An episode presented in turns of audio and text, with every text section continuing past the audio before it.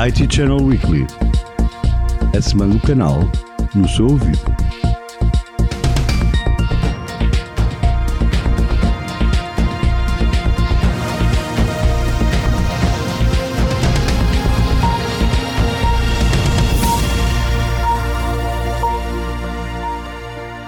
Ora viva, o fim de semana chega com mais um episódio do IT Channel Weekly.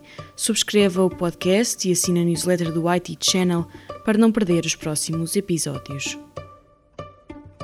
O mercado de PC encerrou 2021 em alta. Os dados mais recentes da Canalys mostram que as vendas mundiais de desktops, notebooks e workstations no quarto trimestre cresceram 1% ano a ano para 92 milhões de unidades em relação a 91 milhões em 2020. Este crescimento fez com que as vendas totais de 2021 atingissem os 341 milhões de unidades, 15% a mais que em 2020 e o maior total de vendas desde 2012. Além disso, a indústria teve fortes ganhos de receita, com o valor total do quarto trimestre estimado nos 70 mil milhões de dólares, um aumento anual de 11% em termos homólogos. E o ano começa com uma nova aquisição. Os clientes da Ricoh em Portugal vão passar a beneficiar das capacidades de transformação digital da PAMAF, uma empresa portuguesa sediada no Porto, fundada em 1998. A PAMAF é uma empresa de serviços digitais com experiência em Managed Services, soluções cloud e cibersegurança e vai continuar a operar como entidade individual, mantendo o cargo de todos os colaboradores.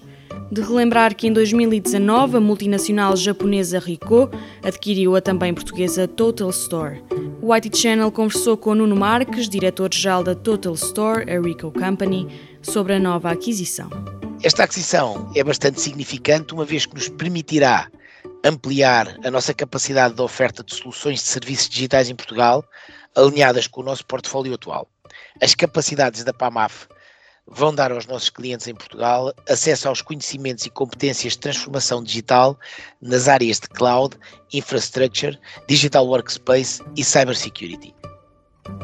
A TP-Link anunciou o Archer AXE300, aquele que diz ser o primeiro router AXE 16000 quad-band Wi-Fi 6E do mundo.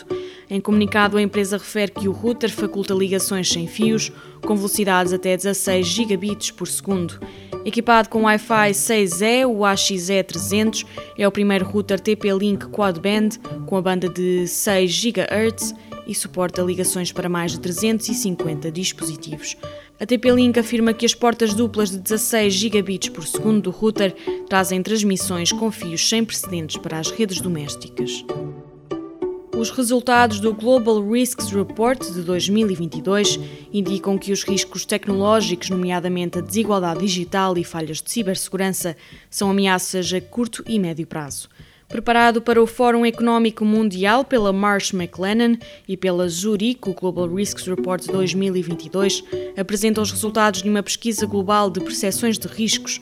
Refere que os riscos tecnológicos são ameaças críticas de curto a médio prazo, mas caem nas classificações de longo prazo e nenhum aparece entre os potencialmente mais graves, sinalizando um possível blind spot nas percepções de risco. A Claranet começou 2022 com novas nomeações. Ruth Rodrigues Dias é a nova diretora de CRM Solutions na área de Workplace da Claranet Portugal, assumindo o novo cargo num período de grande crescimento da empresa, ao nível da estrutura, portfólio de serviços e número de clientes. Já Sérgio Silvestre é o novo responsável do Claranet Labs, a nova área de gestão de inovação da Claranet Portugal.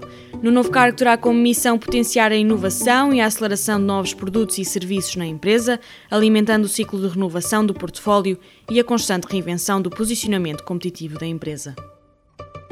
Em 2021, em Portugal, uma organização foi atacada em média 881 vezes por semana, um aumento de 81% face a 2020.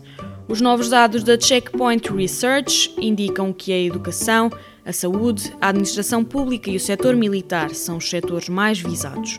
Adicionalmente, o número de ciberataques por semana contra organizações aumentou 50% em comparação com 2020.